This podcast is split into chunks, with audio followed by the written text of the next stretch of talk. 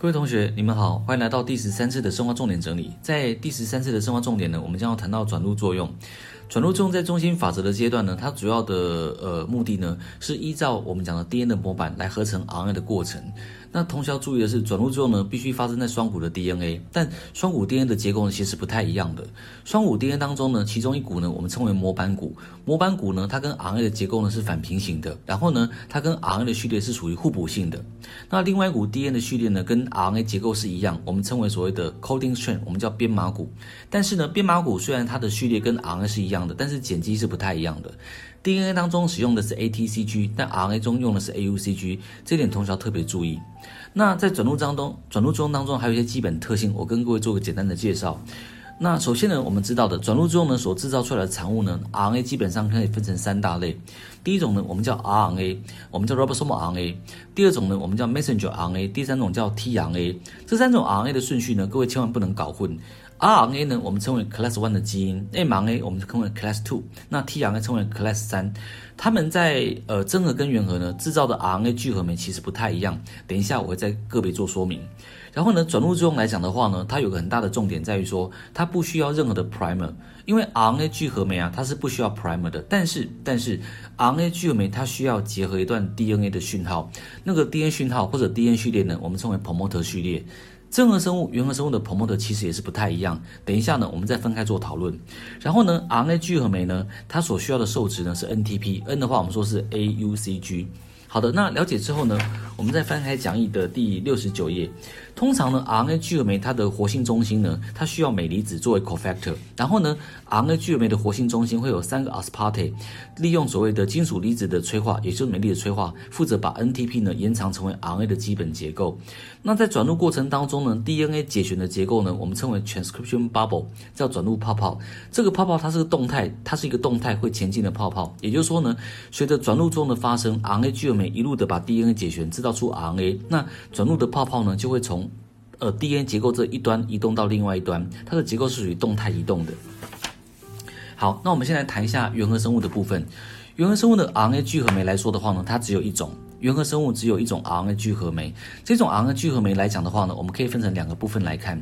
首先，第一个部分呢，我们称为核心结构，我们称为 coenzyme。核心结构来讲，它有几个重要的次单位，有阿法次单位两个，还有贝塔 pron，还有贝塔，还有 omega。这些结构是不变的，但是呢，它们会搭配另外一个可变的次单位。这个可变的次单位呢，我们称为 sigma factor。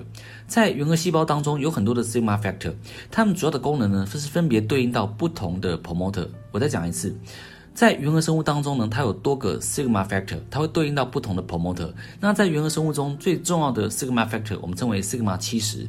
这个 sigma 七十呢，是指它的分子量大小。那 sigma 七十呢，我们常常称之为叫做 housekeeping 的一个呃 factor，因为呢，sigma 七十呢可以转入大部分的基因，是原核生物当中最重要的一个所谓的转录的协助因子。好，那 RNA 聚合酶呢，在原核生物只有一种。代表就是说呢，原核生物用一种 RNA 聚合酶制造出了它的 RNA、mRNA 还有 tRNA，这是原核生物的部分。再来，我们来谈到呃真核生物。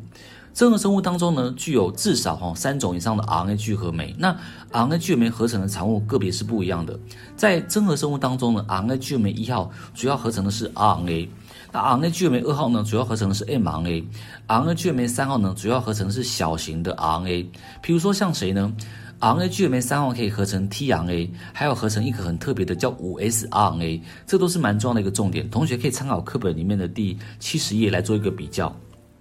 好的，那在讲 RNA 聚合酶原核跟真核的部分来讲的话，它通常有一些次单位具有一些同源性。在演化上可能来自相同的祖先，这点请各位要特别留意一下。我们讲的是原核生物当中原核哦，它的贝塔 pron，原核的贝塔 pron 次单位呢，它跟真核生物的 RNA 聚合酶二号当中的最大次单位，我们叫 RPB one，它们是同源的来源。这个地方呢，你可以参考课本的第七十页下方的这个表格。好的，那最后呢，我们要谈一个主题是这样的：RNA 聚合酶有没有 proofreading 校正功能？答案是有的。RNA 聚合酶至少具备两套校正的功能，其中第一种呢，我们叫做所谓的 pyrophosphorylated editing。这种编辑的功能呢，它主要是针对呢我们讲的错误的核苷酸，它把 PPI 直接收回，直接逆反应，重新放出 NTP。也就是说呢，NTP 如果有放错的情况下，它可以执行简单的逆反应，把 NTP 呢直接拿掉。然后呢，让刚错误合成的核苷酸重新呢再回到 NTP 的情况。这个过程呢，它不会浪费任何的能量，酵素本身可以完成这个工作。那第二种校正功能呢，我们叫做 hydrolytic editing。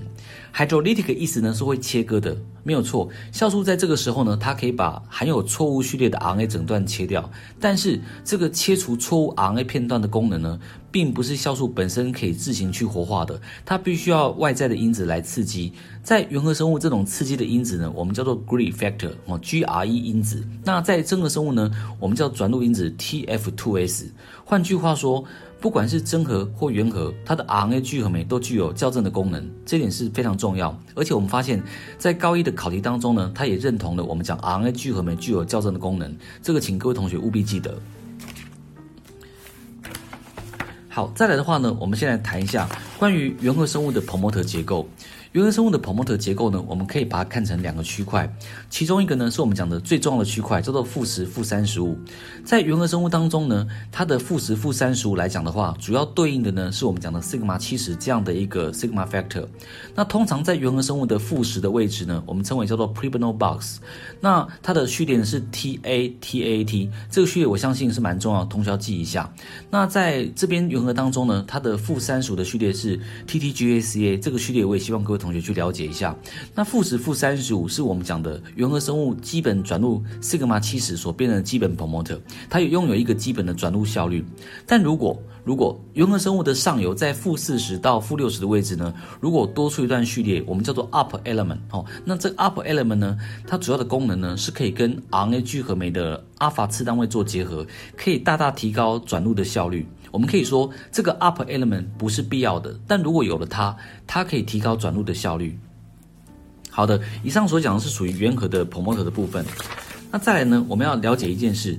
原核生物我刚刚说过，它具有多种 promoter，其实会因应细胞的不同需要来去执行一些基因的转录。我们有几个例子需要跟各位做一个说明的，请你翻开七十六页，这里还有其他的 sigma 因子值得你注意。首先呢，有 sigma s，sigma s 呢，我们称为 stress 的 sigma factor。当它细胞遇到一些压力的时候，它可以帮助一些基因表现来对抗这个具有压力的逆境。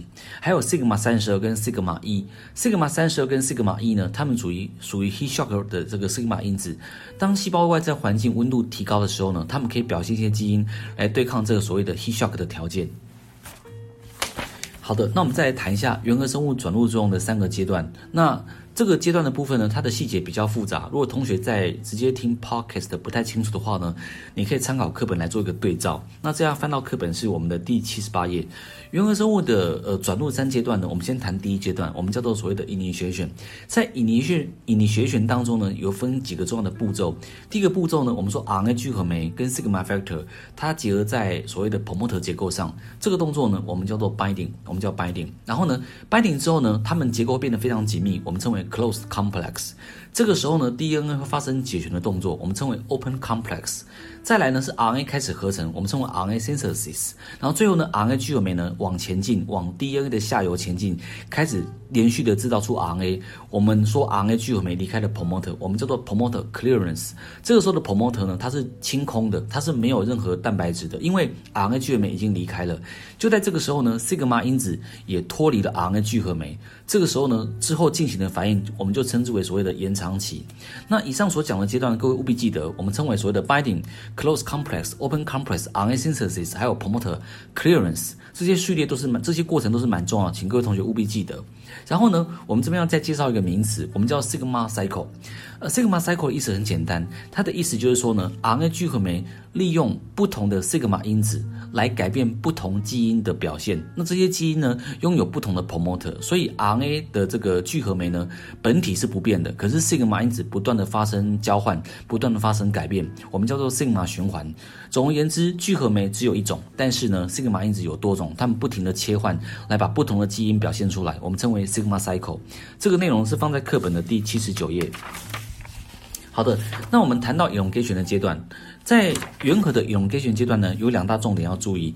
第一个重点是 RNA 聚合酶呢，它自从 sigma 因子离开之后，这时候加入了另外一个蛋白质，这时候加入了另外一个蛋白呢，名字叫做 NUSA，我们叫 NUSA 蛋白。这个蛋白质呢，它可以提高 RNA 聚合酶的稳定性跟效率，让转录的 elongation 可以持续发生。这是第一个重点。那第二个重点呢，你要记得 RNA 聚合酶在 elongation 阶段来讲的话，它会展现它的 proofreading，尽量呢使合成的 RNA 维持序列的正确性。好，这是两大重点。那对了，要再提醒各位，RNA 聚合酶的校正呢，如果它是在原核生物的话，那个协助的因子呢，我们称为 Green Factor 哈，GRE 因子，请你务必记得在课本的八十页。好，我们进到第三阶段，第三阶段我们称为终止期，终止期呢，我们称为 termination。在这个期，在这个终止的阶段来讲的话，RNA 聚合酶在原核生物分成两种终止，第一种呢，我们叫内部终止序列，我们叫做所谓的 intrinsic terminator。这个内部终止序列来讲的话呢，它的特性是，它内部有两个两个特别的结构，一个结构是它会有一个我们说的呃 GC rich 的呃的 hairpin，然后呢，在 GC rich hairpin 了之后呢，会出现呢多个 U 呢连续转录出来，那这两个结构呢就能够利用一些立体结构的特性，直接让 RNA 脱离 DNA 模板。这个这个转录的方式呢，不需要但这个结束转录的方式呢，我们不需要外力的协助，我们称为 role independent。或者叫做所谓的 intrinsic terminator，好，这是第一种。那第二种结束转录的方式呢，我们称为 role role dependent。那换句话说，直接翻译的话，就是说需要 role 蛋白来协助转录的结束。那 role 蛋白呢，它本身是一个 RNA 的解旋酶。这个 RNA 的解旋酶来讲的话呢，它是可以直接结合 RNA 之后，那结合 RNA 的结构呢，那 RNA 结构我们称为 root site。RNA 的呃 RNA 的 root site 出现之后呢，我们的 role helicase 会结合入塞之后呢，一路的沿着 RNA 移动，慢慢的、慢慢的去追上谁呢？追上我们的 RNA 聚合酶，并且呢，这个 role helicase 它会负责呢，把 RNA 跟 DNA 分开，让 RNA 可以顺利的做一个呃转录的结束，脱离 DNA 模板。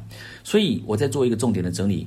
呃，原核生物的转录终止呢，分成两种方式，一种是内部的序列自己完成终止，第二种呢，需要靠外在的因子，外在因子叫叫叫做所谓的 role helicase，它可以做解旋的动作，把 RNA 的结构呢直接跟 DNA 做分离的动作。好，以上所讲呢，就是关于原核生物的转录作用。这里面来讲的话，同学可以参考课本里面的第八十呃八十一页啊，一直到课本当中的第呃八十八十四页的地方，你可以参考一下。好，以上所讲呢是关于原核生物的转录作用。那真核生物的转录作用呢，因为它的内容比较复杂，所以我会再录制另外一段 podcast 来帮各位做一个介绍。那原核生物的转录呢，我们就到此结束，谢谢各位。